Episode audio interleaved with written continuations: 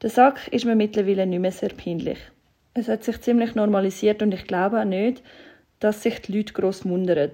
Zum Glück stinkt er auch nicht fest. Meine Befürchtungen, Angst und Scham sind vor allem in meinem Kopf. Es hat sich immer mehr aufgelöst, als ich gemerkt habe, dass es ja gar nicht so schlimm ist, wo ich auch keine Reaktionen von außen bekommen habe. Höchstens ein kurzer, skeptischer Blick von jemandem Fremds lässt mich innerlich noch ein bisschen zusammenzucken.